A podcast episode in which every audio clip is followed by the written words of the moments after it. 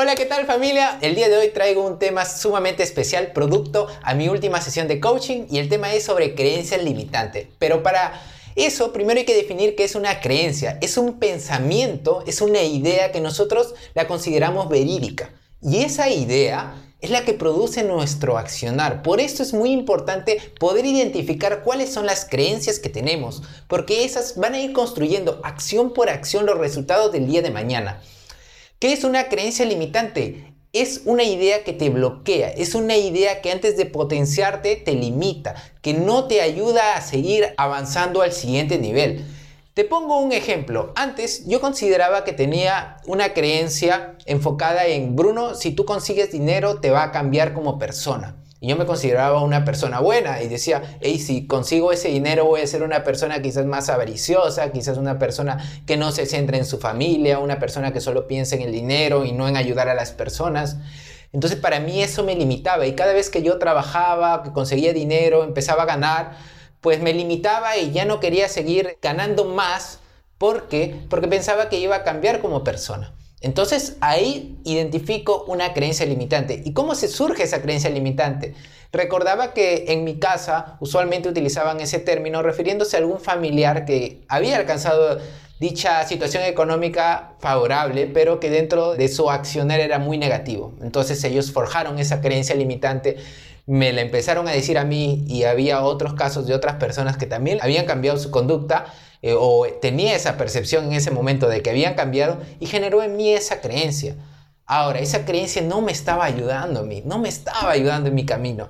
Es por eso que después de ver diferentes tipos de herramientas de coaching, logré identificarla y ahora sí tenía que identificar una nueva creencia para hacer el cambio, para potenciarla y que se sobreponga sobre esta anterior creencia.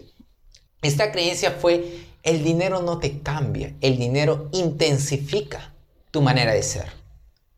Esta creencia nueva, para mí algo contradictoria a la anterior creencia, la escuché primero de un mentor, de un mentor de finanzas.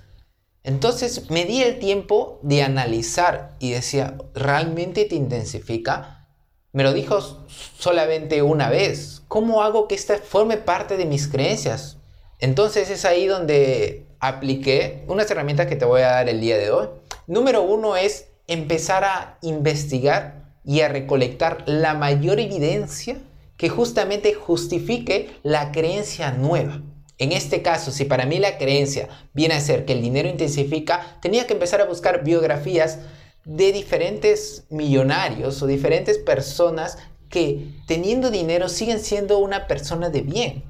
Entonces, poco a poco fui diciéndome, hey, realmente el dinero intensifica, porque ellos también tenían esa manera altruista desde un inicio. Empecé a rodearme, a conseguir contactos que también manejaban bastante dinero y que seguían haciendo obras de bien, con dinero o sin dinero.